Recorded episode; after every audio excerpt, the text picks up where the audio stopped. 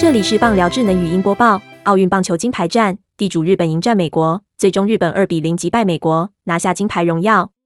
村上宗隆今天一轰，扛出阳春炮。奥运金牌战，日本战美国，地主先持得点，八局下吉田镇上安打，美国队外野手发生失误，快腿山田哲人回来，天增保险分。中场日本队二比零拿下金牌。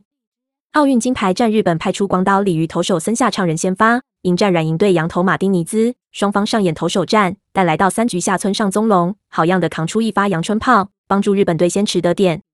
棒球球评李晨业说，那球并没有算是失投，其实马丁尼兹投的很好，只是被村上宗隆掌握住了。那一个变速球被村上宗隆掌握住了，这真的是马丁尼兹的非战之罪啦！因为真的是村上宗隆在这次奥运会真的是一个境况非常好、非常厉害的恐怖第八棒。美国队也不是没有机会，六局上、八局上。五人出局，有人在垒，但却采取豪迈打法，战术运用较少，被日本投手轮番压制，无功而返。棒球球评李晨烨说：“我觉得美国队是想强攻的方式，问题是日本队的投手实在表现得太好，而且这场比赛，说真的，日本队跟美国的投手上演了一场非常精彩的投手战。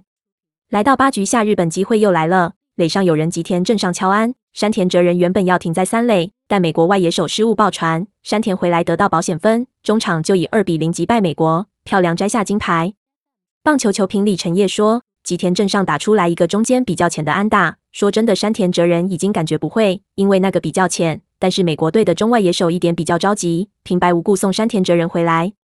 日本武士不负众望，在自家土地办的奥运，把最擅长的项目金牌留在家乡，这也是棒球项目一九九二年升格奥运正式项目后。日本第一面的棒球金牌，在东京奥运夺下这块荣耀，真的意义非凡。